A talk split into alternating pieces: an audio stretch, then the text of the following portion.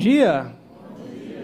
Sejam todos bem-vindos ao nosso encontro de adoração e reflexão. Você aqui conosco nessa manhã gostosa no Espaço Paineiras, você também que nos acompanha remotamente em outras cidades, em outros estados, também é muito bom ter você aqui com a gente. Um abraço também para todos vocês. E antes de nós darmos início aqui o nosso momento de reflexão, apenas fazendo coro aqui com o nosso Chácara News, nós tivemos nessa última semana a conferência da ressurgência com a chácara com os voluntários em peso, mais de 100 voluntários. Então fica aqui um agradecimento a esses voluntários pelo trabalho que, que tiveram. Foi, foi muito intenso, mas ao mesmo tempo muito bom e muito gratificante. Né? Então, para recompensar esse cansaço, Deus foi bom e trouxe um domingo aí de chuva, bem gostosa, para tirar aquela soneca no período da tarde. Né? E outro ponto é o Chácara TV. Esse é um projeto que a nossa comunicação está ah, capitaneando aí com o Carlos e como o Tiago falou, aos poucos nós vamos subindo então todas as séries, aquelas mais antigas, na época que o Ricardo tinha, tinha cabelo, né? Ele não está mais aqui, eu posso falar, né? aquelas séries maravilhosas que trouxeram e causaram e deram impacto né, nas nossas vidas. Nós temos séries ainda da época de ah, antes dos vídeos, né? Então nós temos aí um, um arcevo que é muito rico. Então nós não temos uh, todas as séries ainda, mas aos poucos nós vamos colocando. Então eu quero convidar você para fazer o seguinte: você entra lá no chácara.tv e se você não achar a sua série, você vai lá no menu feedback e você clica em feedback e deixa um recado. Carlos, cadê a minha série? Aí você coloca qual é a série que você quer ver subindo e assim as mais votadas, elas vão ser colocadas então e adicionadas no Chakra TV. Beleza? Ok, dito isso, aberto para a reforma. Essa é a nova série de mensagens onde nós seremos confrontados e desafiados a termos uma reforma nas nossas vidas. Essa série ela não tem por objetivo te trazer conforto. Essa série não tem como objetivo te fazer descansar, não, muito pelo contrário. Essa série ela tem como objetivo nos desafiar na nossa vida, em todas as áreas da nossa vida, para que nós possamos exercer reforma, transformação pela graça de Deus nas nossas vidas. E como nós estamos em outubro, que é o mês da reforma protestante, esse é o pontapé, o ponto de partida, o ponto de contato para essa reflexão e temática. No dia 31 de outubro de 1517, então Lutero, até então monge, ele coloca as 95 teses ah, na porta da igreja de Wittenberg, na Alemanha. E se você se pergunta por que na, na igreja, é porque a, a igreja era um local público e naquele contexto era como se fosse o nosso Twitter de hoje. Né? Então as pessoas colocavam as suas ideias, as suas impressões ali naquela porta. Então esse era um local público. E nessas 95 teses, Lutero questiona práticas existentes na igreja medieval. Por exemplo, a venda de indulgências. Em uma das teses, por exemplo, a tese 27, Lutero ele menciona uma prática, uma crença que existia na época, que na medida em que uma moeda era colocada na caixinha, na venda de almas, então uma alma subia no céu. Então, na medida que tinha destilado a moedinha na caixa, uma alma automaticamente ela subia para o céu. Então, Lutero questiona essa prática entre tantas outras, dizendo não. Nós somos aceitos e amados, agraciados pelo amor de Deus. É o amor de Deus que vem até nós primeiramente. Em resposta a esse amor em Cristo Jesus, nós exercemos boas obras, nós servimos o próximo, nós ofertamos e assim por diante. Mas o ponto de partida é sempre Deus e seu amor. E esse foi o evento inicial para aquilo que nós conhecemos como reforma protestante. E entre erros e acertos, como todo movimento, essa reforma também trouxe implicações em todas as áreas e sociedades da Europa medieval. Por exemplo, no âmbito da espiritualidade, o ponto de partida.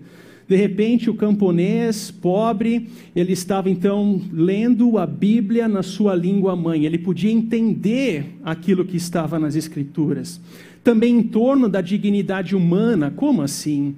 Clérigos e leigos não possuem distinção em relação a Deus. Todos são iguais diante de Deus no seu amor, todos são iguais diante de Deus na justificação. O fato de eu estar aqui em cima pregando não me torna alguém superior ou melhor a outros. São diferentes vocações dentro do mesmo reino. Não existe uma senha de Wi-Fi que eu tenho e outro, outros não têm. Não, todos nós somos justificados, justos aos olhos de Deus e de igual forma Ele quer nos transformar e nos amar. E essa reforma também trouxe implicações na economia, no conceito de vocação e assim por diante. Nós servimos a Deus nas diversas áreas e situações também das nossas vidas. E um exemplo disso é quando Lutero escreve um livreto chamado A Singela Forma de Orar. Uma singela forma de orar. E ele escreve isso, sabe para quem? Para o barbeiro dele. Ele, ele escreve direcionando ao amigo, o amigo barbeiro. E eu estava fazendo uma reflexão essa semana para tentar me lembrar quais são os temas que eu converso quando eu vou cortar o cabelo. Aí eu descobri que o primeiro assunto é futebol, o segundo é futebol, e se der tempo, a gente fala de futebol também. Ou seja, ela é com cresce, não fala nada com nada. E Lutero, ele tinha um amigo barbeiro. E ele escreve sobre uma forma de orar, como viver a fé cristã ali, naquele local de trabalho, enquanto um profissional, enquanto um barbeiro naquele contexto. E é claro, na educação, criou-se a concepção, o conceito de, de viver ou de, de, da universalização da educação. Então, os mais simples, os mais pobres, eles tinham acesso também aos estudos bíblicos, os chamados catecismos, onde eles podiam crescer e amadurecer na fé. Enfim, dito isso, esse é um ponto de partida da nossa reflexão, a reforma protestante. Mas nessa série, o alvo, o objetivo que nós temos é falar da minha e da tua vida. Qual é a reforma, a transformação que Deus quer realizar entre nós? Qual é a área da sua vida? Qual é a transformação que precisa ser feita em áreas onde eu e você eventualmente não deixamos Deus agir? Isso é a reforma, é a proposta dessa série. E é interessante também abordar que o, termo, a palavra reforma, ela pode ser dividida em dois grupos, de um prefixo que significa o retorno, regresso, volta atrás, mas também a palavra forma, que tem a ver com configuração ou feição, ou seja, uma possível tradução do termo reformare do latim é voltar à origem. No contexto da reforma protestante, esse voltar à origem tinha a ver a voltar à palavra de Deus como princípio de regra e vida. A autoridade da igreja é importante, mas como instrumento da vontade de Deus. A autoridade última, ela está tão somente na palavra de Deus como princípio de regra e fé. Para nós nessa série, o voltar à origem é permitir com que o amor a graça, o perdão e a misericórdia de Deus nos reforme, para que possamos viver o plano original e desígnios que Ele tem para nós. Deus é um Deus de planos. Deus é um Deus de desígnios. Deus é um Deus de planos nas hora, na nossa área pessoal, uh, na área familiar, na área profissional e assim por diante. E ao longo dessa série, nós seremos convidados a refletir nas nossas próprias vidas, nas reformas que nós precisamos fazer nas nossas vidas a fim de seguir caminhando os trilhos e desígnios que Ele tem para nós. Se fosse para resumir num processo como acontece a vida, a vida cristã, eu diria que num primeiro momento existe a vontade de Deus a vontade de Deus novamente, os planos, os desígnios que Ele tem preparado nas nossas vidas. E esses planos e desígnios são enraizados no nosso coração. O nosso coração recebe, nós somos orientados, guiados por meio do Espírito, conforme é for a vontade, o ritmo da vontade de Deus. E esses desígnios, eles se aplicam no nosso andar diário. Mas existe um ponto de observação aqui. Em primeiro lugar, essa vontade de Deus, de acordo com Paulo, ela é agradável e perfeita. Ela é perfeita. Deus sabe quando Ele fecha portas nas nossas vidas. Ele sabe o porquê. Deus sabe quando Ele abre portas nas nossas vidas. Deus sabe quando as portas se fecham, mesmo que nós não entendamos, mas Ele sabe. Por quê? Porque o plano dele, a perfeita vontade é, e agradável é a vontade de Deus. Não é Deus que precisa de transformação. Mas tão somente quem precisa de transformação é o nosso coração. Enganoso é o coração. O nosso coração se desvia dos olhares. Os nossos corações, eles buscam a nossa própria vontade. É os nossos corações que buscam tão somente os nossos próprios egoísmos, as nossas pequenas zonas de conforto, juntadas às diferentes vozes culturais que estão ao redor. E não por último, poucas vezes, nós nos vemos guiados por essas vozes, apartados ou distante da vontade de Deus. Nos anos 60 havia uma música que ficou muito famosa, muito conhecida, me fugiu o nome dos compositores agora, mas é o som do silêncio, The Sound of Silence. Uma música muito bonita, uma melodia muito maravilhosa, e, e, o pano de fundo daquela música era compreender que na sociedade contemporânea dos anos 60, diversas vozes pipocavam querendo dizer qual que é a verdade, qual que é o caminho da verdade. Ideologias, revolução sexual, a igreja, a movimentos dos mais diversos e variados e assim por diante. E a ideia era que eram tantas vozes surgindo que no final isso era um colchão de retalho que não falava nada com nada. Era um som do silêncio. E no meio desse som de diversas vozes culturais vindo até nós, o nosso chamado e o nosso discernimento é ouvir e receber a voz de Deus nas nossas vidas e assim sermos guiados por Ele, conforme o querer, conforme a vontade dEle. Então, o coração é o cuidado do nosso coração. Essa série, ela tem a ver com o cuidado do nosso coração porque esse é o local da transformação, as nossas vidas e o nosso coração. Agora, muitas vezes a gente não para para pensar o quão dolorido é isso. Eu não estou falando aqui do livro Florido da Vida, onde tudo funciona de forma perfeita. Não.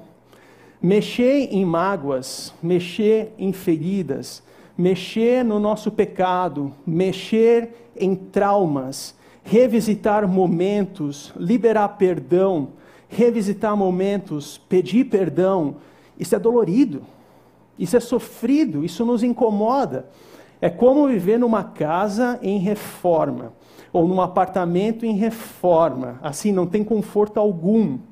Revisitar temas ou áreas das nossas vidas para que possamos passar por um processo de reforma, isso traz trabalho, isso é dolorido. Isso me faz lembrar numa conversa recente com uma pessoa da nossa comunidade, onde ele disse: Olha, André, uh, na minha área profissional, se eu me mudar para essa cidade específica, eu estou feito, eu tenho sucesso garantido.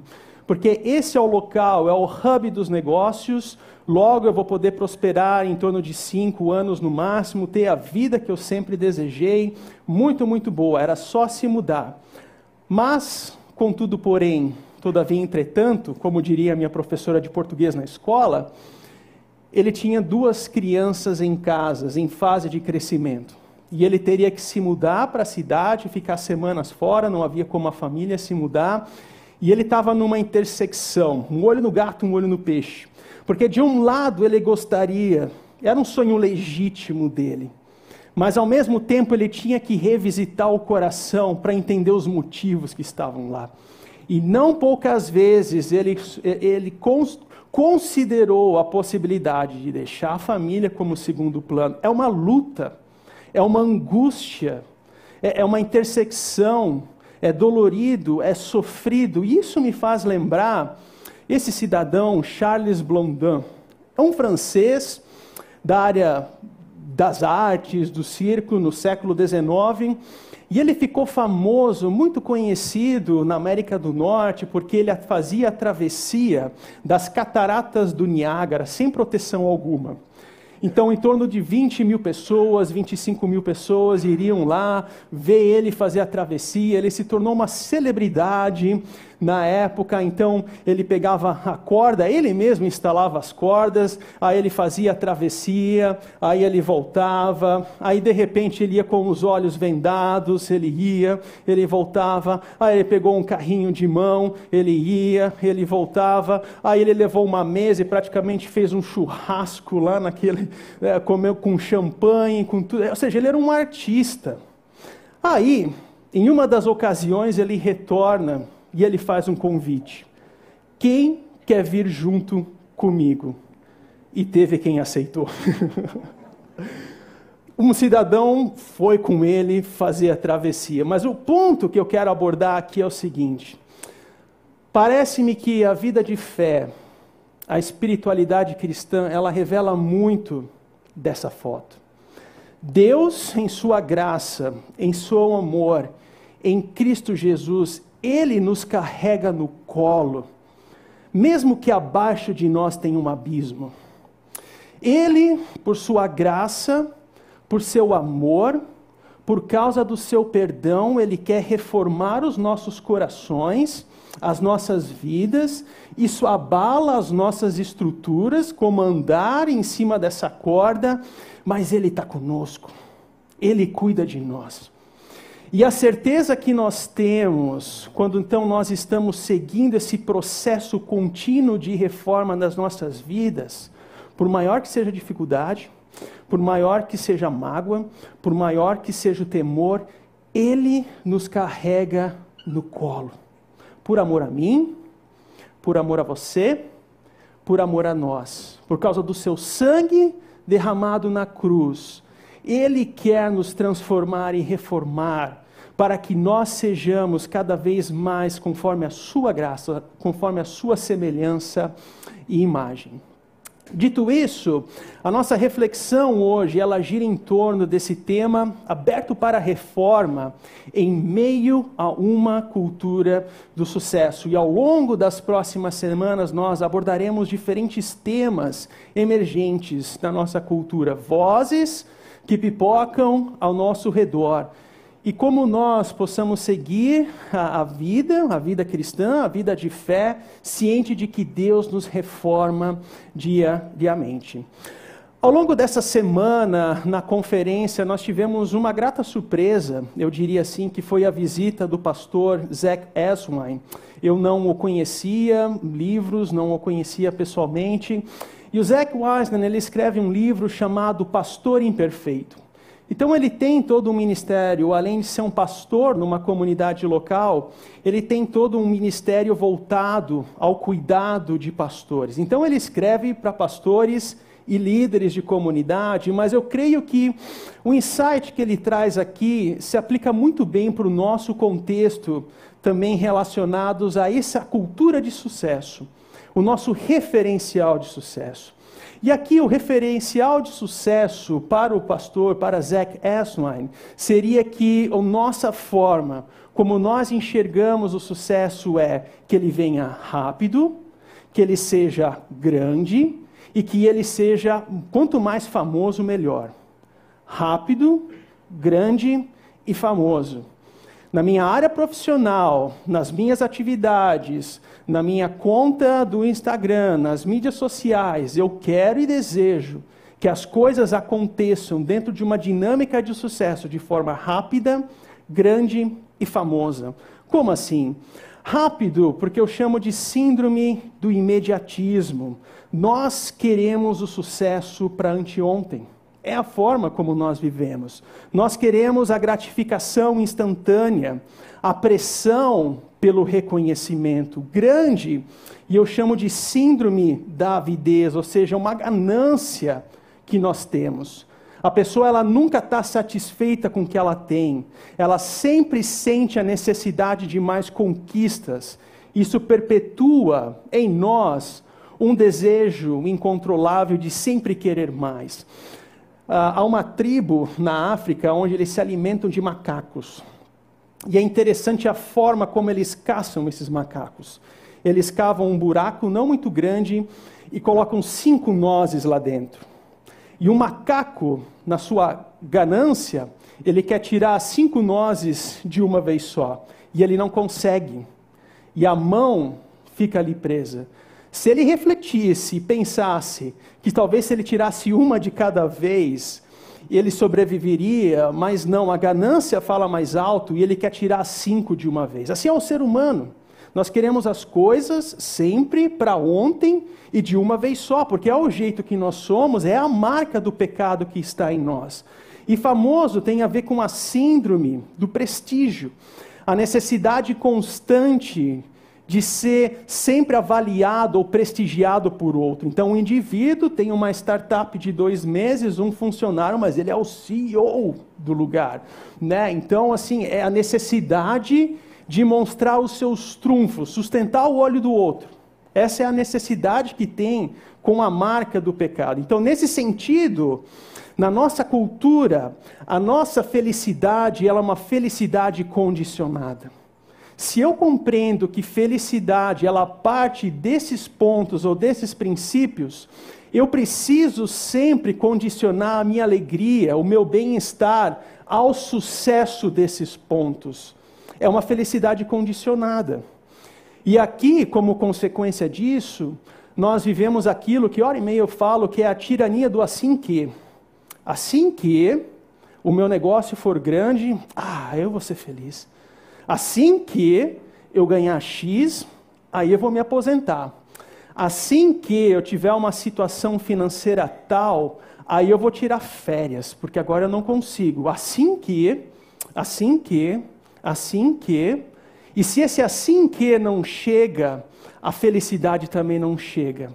E a consequência disso, e por isso que é muito pertinente falar e alertar contra essa cultura do sucesso vingente, é que a consequência disso tudo é a ansiedade, a consequência disso tudo é a inquietação, aí a consequência disso tudo é que a pessoa não dorme mais direito, aí a pessoa ela precisa entrar em processos medicamentosos e assim por diante, e assim por diante. Ou seja, é uma consequência, e eu estou falando em generalizações, obviamente, é uma consequência atrás da outra. Mas é interessante que para o próprio Zach Asnwine, o reino de Deus opera numa outra dinâmica.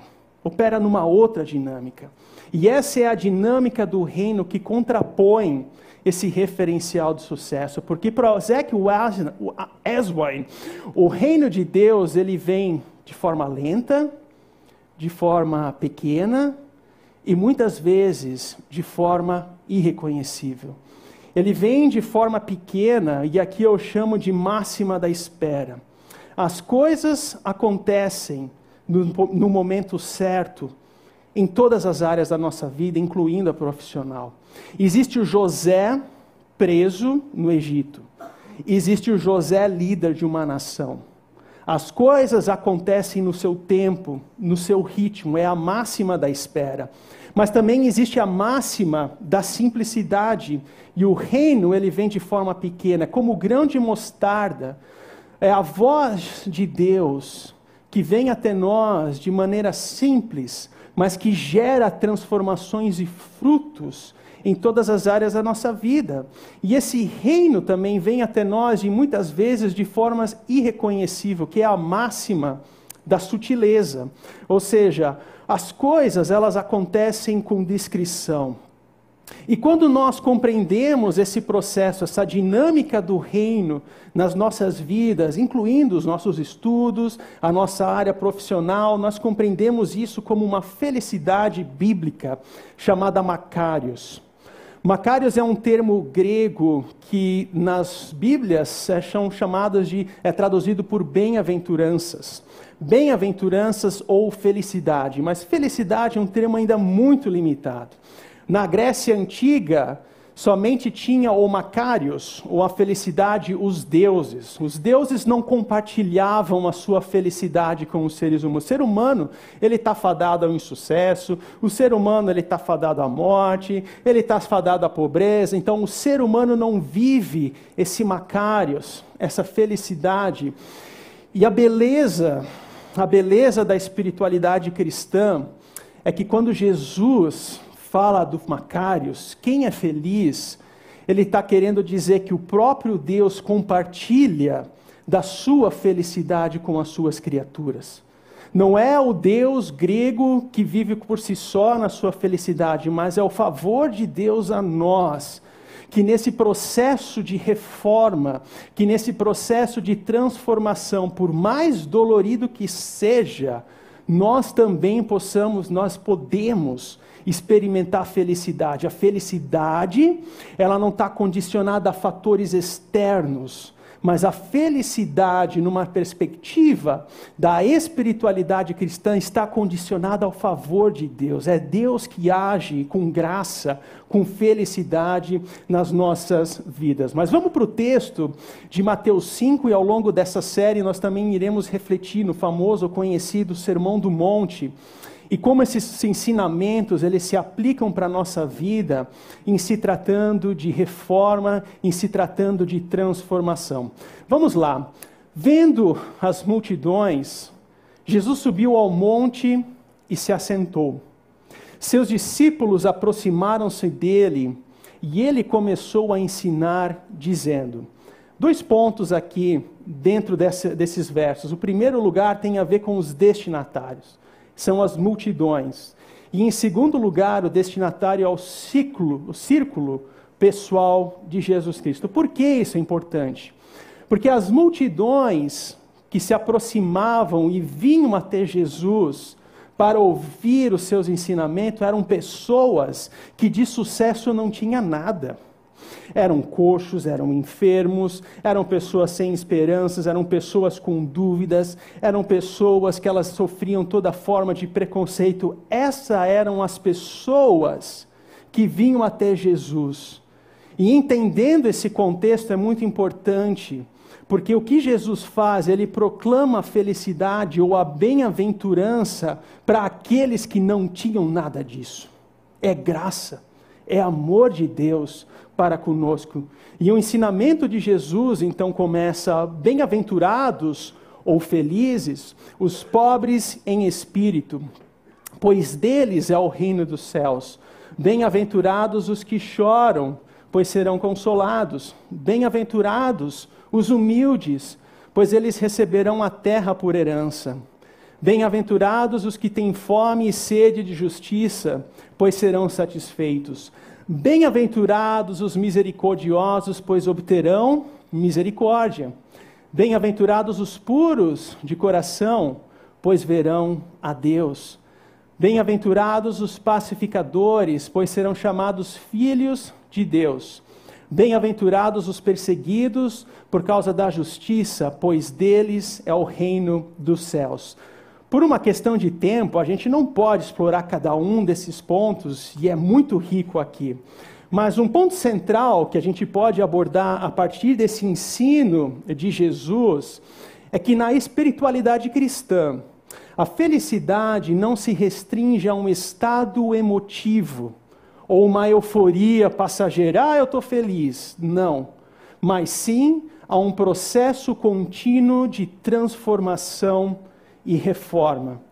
No processo de transformação e reforma, quando Deus, em Sua graça, em Seu amor, Ele vem até nós e Ele nos visita, mostrando e revelando o nosso pecado, o que nos aflige e permitindo com que Seu amor opere nas nossas vidas, é ali é ali que eu e você encontramos felicidade. Não nos eventos externos, não nos eventos materiais, mas tão somente na graça e no amor de Deus. Mas, horas, o nosso referencial de sucesso é o modelo da escada. Então, a pessoa, quando ela tem uma progressão ou uma projeção dentro da sua área profissional e alcança um sucesso, uma visibilidade, um referencial dentro daquela área profissional específica, é como se fosse o modelo da escada. E aqui há um problema e aqui há uma oportunidade. O problema é se eu compreendo a felicidade como sendo o fim dessa escada. A oportunidade é se eu compreendo que esse é um modelo que me conduz a outro. Como assim? A espiritualidade cristã compreende que a vida é como se fosse olhar para o espelho, que é a própria palavra de Deus. E nesse espelho, eu enxergo quem eu sou. Eu enxergo primeiramente o André pecador, o André que quer seguir as suas vontades, o André que quer buscar os seus próprios interesses, é o André que só olha para o seu próprio umbigo. Eu me confronto comigo mesmo. Mas ao mesmo tempo, esse espelho revela quem Deus é é um Deus de amor, é um Deus de perdão, que apesar do André pecador, ele tem o desejo de perdoar e de nos amar. Dito isso, se você é um profissional em ascensão, de sucesso, louvado seja Deus por isso, desde que não percamos de vista o espelho. De olhar para o espelho e para a cruz e interpretar que eu sou pecador, mas ao mesmo tempo agraciado pelo amor de Deus. E na nossa comunidade, nós temos pessoas e profissionais que tiveram uma ascensão profissional muito bonita, e está tudo certo. Até um exemplo, um caso muito interessante, que um co-líder uh, de um dos grupos pequenos online, ele trabalha como, é, ele é engenheiro de pista na Fórmula 4. O engenheiro de pista é aquele que fica em comunicação com o piloto. Né? Então, quando aparece a transmissão na TV, eles estão se comunicando, é aquele ninguém entende nada, mas o comentarista consegue traduzir ali o que eles estão falando, né? É, esse é o engenheiro de pista e ele tem um sonho, esse rapaz. E o sonho que ele tem é de ser engenheiro de pista na Fórmula 1. Porque poucos brasileiros entram ali, senão talvez não tenha nenhum brasileiro ali. É um sonho e é tão bonito porque o próprio grupo pequeno comprou aquela ideia e está sonhando junto com ele, quer ver ele crescer nesse sentido também. Isso é muito bonito, a ascensão, desde que a gente não perca a dimensão de que eu continuo sendo um pecador, Deus continua sendo Deus, e nós precisamos de um processo constante de reforma nas nossas vidas. Caso contrário, a minha tendência do meu coração é sempre enxergar o sucesso sem o amor e a graça de Deus. É sempre considerar e, e ver a ascensão a parte de uma construção que o próprio Deus fez nas nossas vidas. E as bem-aventuranças ou essas palavras de ensino de Jesus, elas respondem a uma pergunta: quem é feliz? E quando nós olhamos para todas aquelas categorias, nós podemos dividir, que são oito, né? Nós podemos dividir em dois grupos. O primeiro grupo ah, são, é denominado por alguns comentaristas como características do cidadão do reino de Deus. Veja bem, essas características, isso não é um teste de personalidade, isso não é um DISC, um MBTI, seja lá qual for, onde você pode olhar e dizer, ah, eu me identifico mais com esse, menos com. Não, não é isso. Isso também não é esoterismo. Isso são marcas, características presentes naquele que é cidadão do reino de Deus e feliz. Puro de coração é a marca de alguém que é cidadão do reino de Deus, do reino dos céus. Eu tem um amigo que, para mim, ele foi um exemplo de pureza de coração e a, a amizade dele cada vez mais revelou isso para mim. Quando a minha filha mais velha era um bebê, uh, eu e minha esposa nós fomos visitá-los em outra cidade. Quando nós chegamos na casa dele, um casal simples, um casal humilde, morando num apartamento pequeno. Então eles nos mostraram qual seria o quarto onde nós iríamos dormir. Ok, no outro dia, no café da manhã, nós fomos até na cozinha e eu percebi que tinha uma porta de um outro quarto que ela estava meio semi-aberto.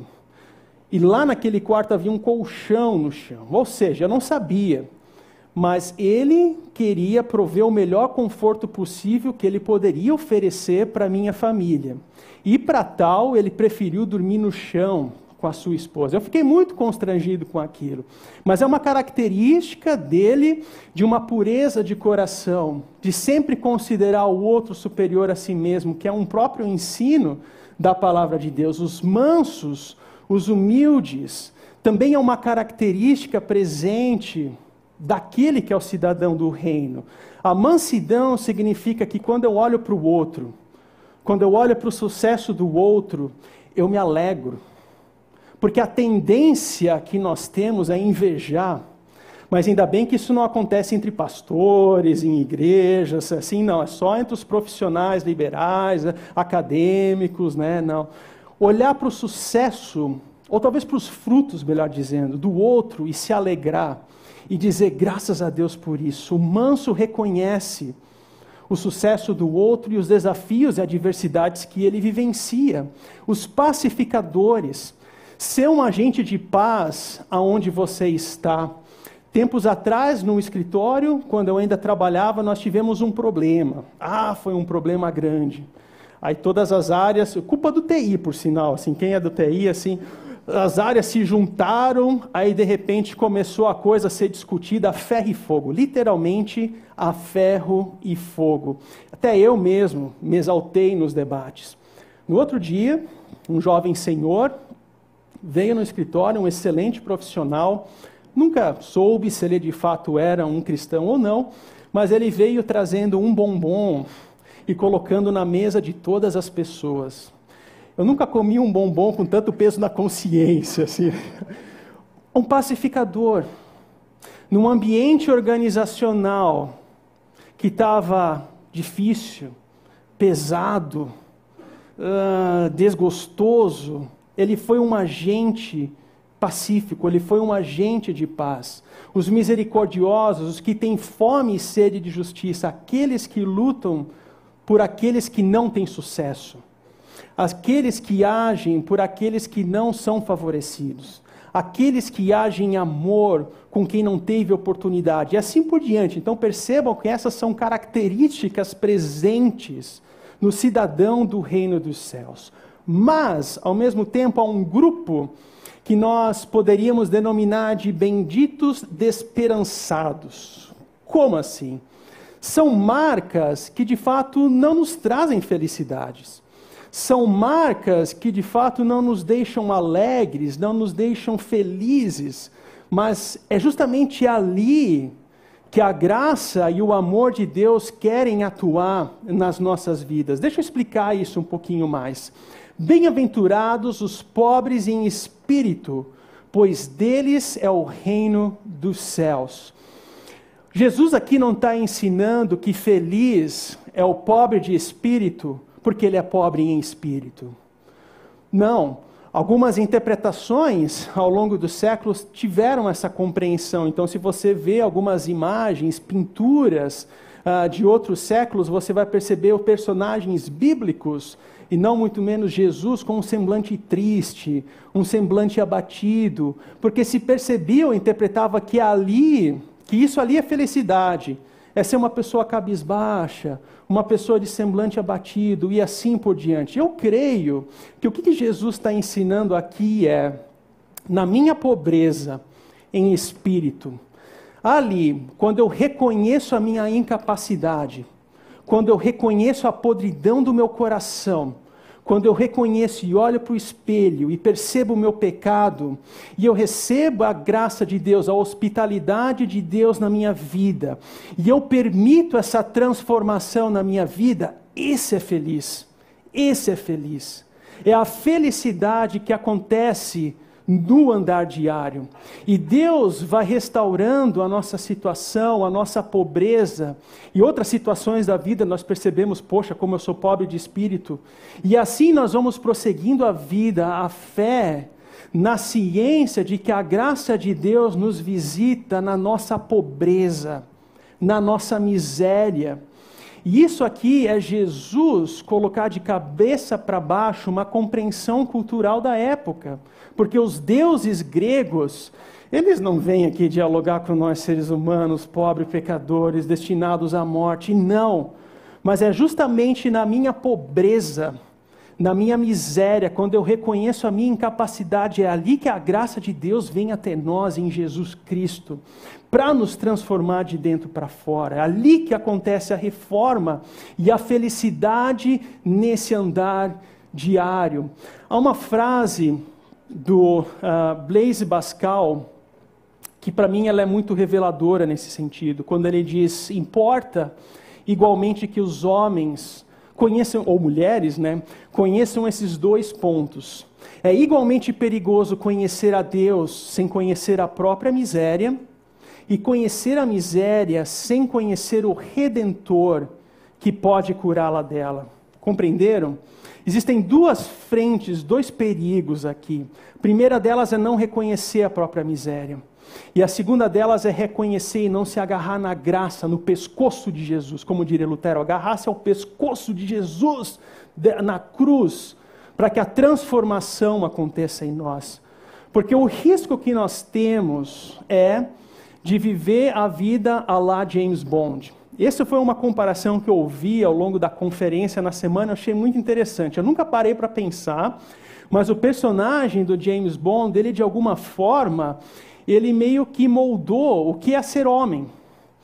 Para as mulheres, poderíamos até dizer a princesa Diana, talvez, porque o James Bond é o cara bonitão, é o cara que está nas diversas aventuras, ele dá tiro para todo quanto é lado, mas nunca leva um tiro, e depois das suas aventuras, a camisa dele está mais passada do que a minha, ele tem mulheres ao seu redor, então essa foi a perspectiva, a configuração de sucesso, a configuração de um homem perfeito. Mulheres, princesa Diana, alta, magra, loira, mas que um dia anterior ao seu casamento já sabia que o que estava acontecendo era um teatro.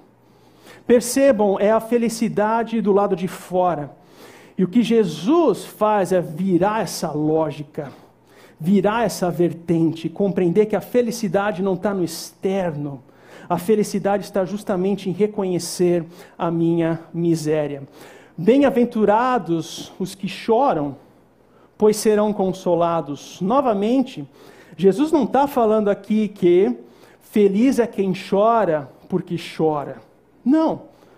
A meu ver, o que ele está querendo passar é que no meu choro, na minha angústia, na minha mágoa, na minha dor, ele me visita pela sua graça, me transformando, e esse processo traz felicidade. Esse processo que traz alegria ao meu coração, em meio à minha dor, em meio à minha mágoa. O que te faz chorar? O que traz peso no seu coração? Qual é a área da vida que você olha e percebe, eu que gostaria que fosse diferente, mas não é? É ali quando nós recebemos a graça de Deus, a hospitalidade do reino, a esperança que há em Jesus, e deixamos com que Ele nos transforme, é justamente ali que o amor e a graça de Deus acontece. Ao término do primeiro encontro hoje, eu conversei com um senhor que disse que no início do mês passado, ah, ladrões entraram na casa dele, roubaram ah, joias, ah, materiais de fácil que pode vender né, de uma forma muito fácil, e, e itens que rememora o casamento dele com a esposa há muitos anos atrás. Então, itens assim que tinham um simbolismo emocional muito grande. A reação natural disso é chorar. É chorar. Mas é muito bonito perceber a forma como ele falou comigo, mas em Cristo a gente se alegra a gente sabe que Ele está presente. São anéis, são joias, itens que para nós foram importantes, mas pela graça de Deus é isso que importa. Há uns 20 anos atrás eu conversava também com uma senhora da nossa comunidade, onde ela, infelizmente, a casa onde eles moravam teve uma queimou, né, e tudo veio abaixo. Fotos da família, instrumentos musicais dos filhos, família grande, né, alemão gosta de, de tocar música nas festas de aniversário, então as, tudo veio abaixo. E eu conversando com aquela jovem senhora, hoje inclusive ela sofre com demência, naquela ocasião ela muito lúcida, e ela falou para mim: Deus nos deu, Deus tirou, louvado seja Deus no meio do choro, as memórias que se foram, das fotos, mas ali, ali ela também pode encontrar sorriso, alegria, porque é a graça de Deus quem nos consola. As áreas que me trazem choro, quando recebemos a graça de Deus nelas e permitimos com que Deus possa agir ali há consolo, ali há felicidade no andar diário. E para mim isso é muito importante contra essa cultura que marca essa cultura do sucesso que quer anular a dor. Há pessoas que vivem como se a dor não existisse. Eles querem anular a dor nos negócios, eles querem pular processos nas negociações, eles querem fazer as coisas numa dinâmica que anula a dor. Isso é muito perigoso. Isso é muito perigoso. Eu vim de uma cultura, de um ensinamento onde dizia que o homem não chora. Como assim? Homem não chora? Quem disse isso? E eu lembro de parentes e familiares assim que a primeira vez que eu vi chorando foi no sepultamento do meu avô, porque homem não chora, homem não chora. Como assim? O choro é uma realidade, mas a alegria existe no consolo da graça de Deus por causa de Cristo. Não por causa da minha obra, não porque eu sou bonzinho, não por aquilo que eu fiz, mas por quem Ele é e por, por aquilo que ele fez por nós na cruz, contra essa visão do sucesso que anula a dor, abafa a dor, como se a dor não existisse. Um salmo, para mim, que é um dos mais belos, diz: O choro pode durar uma noite, mas a alegria, a alegria ela vem. Ela vem pela manhã, ela vem no outro dia, ela vem no outro ano, ela vem no final da vida. O choro ele pode durar, mas a alegria vem. A alegria vem por causa de Cristo e o amor que Ele tem por nós.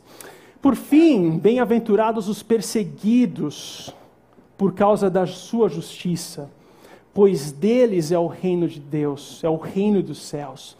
Hoje nós não vivemos uma perseguição a lá países do Oriente Médio, eu acho que não é esse tipo de perseguição que nós vivenciamos mas nós vivemos perseguições na ética no trabalho. Nós vivemos perseguições no testemunho que nós damos.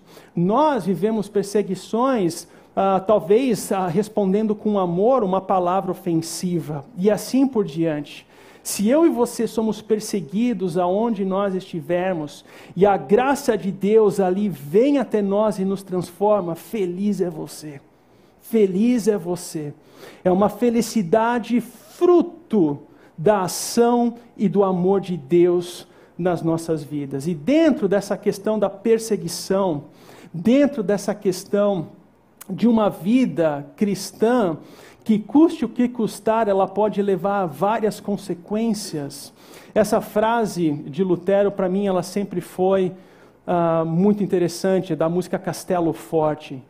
Se a morte eu sofrer, se os bens eu perder, que tudo, que tudo se vá.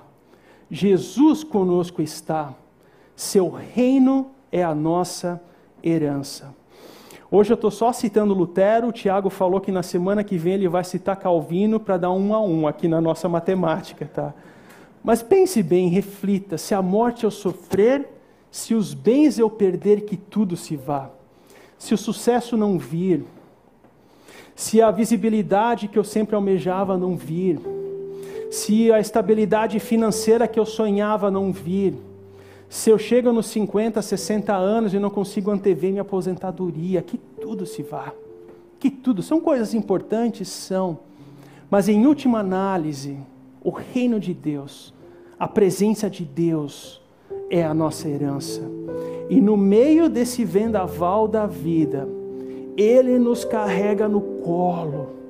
Ele nos carrega no colo, mesmo que abaixo de nós tenha um precipício. Eu diria que se você vive a sua vida à mercê de um paradigma de sucesso onde você é o herói do enredo, onde você é a pessoa que planta, semeia, colhe e tem o trunfo. Eu chamo isso como, ou comparo, como chupar um limão verde. Chupar um limão verde é azedo. Mas se você vive a sua vida de fé e reconhece que em meio às dores, em meio ao choro, em meio à pobreza em espírito, você permite com que Deus atue numa reforma na sua vida.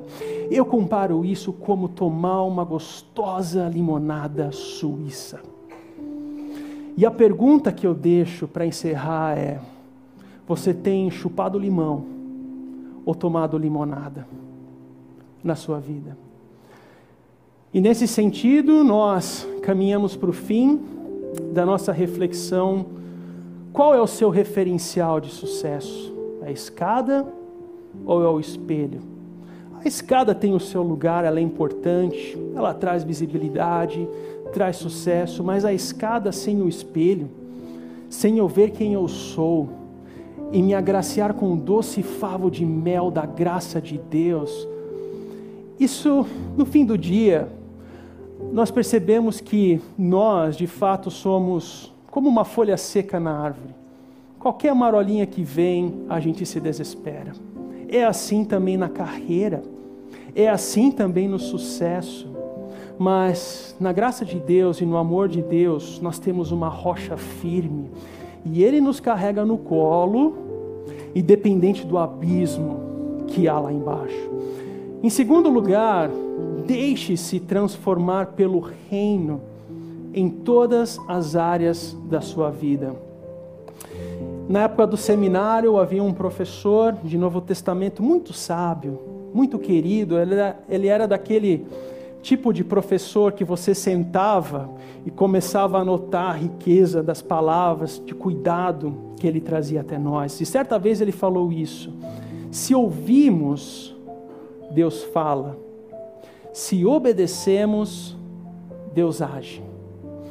Essa obediência não é uma obediência que traz peso, ah, eu preciso obedecer. Essa obediência é um ouvir como fruto do agir transformador na nossa vida. A graça de Deus e o amor é oferecido por todos nós. Jesus é aquele que abriu mão do seu esplendor e de glória e se fez pobre em espírito por nós. Jesus é aquele que chorou em nosso lugar na cruz. Ele gritou: Deus meu, Deus meu, por que me desamparaste? Ele não falou sorrindo isso. Ele falou em agonia.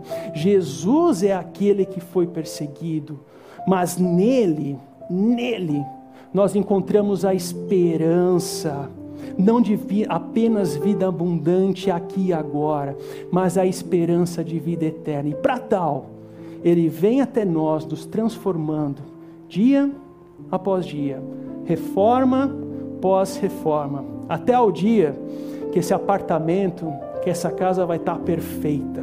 Ah, vai estar perfeita. E será muito bom morar nela.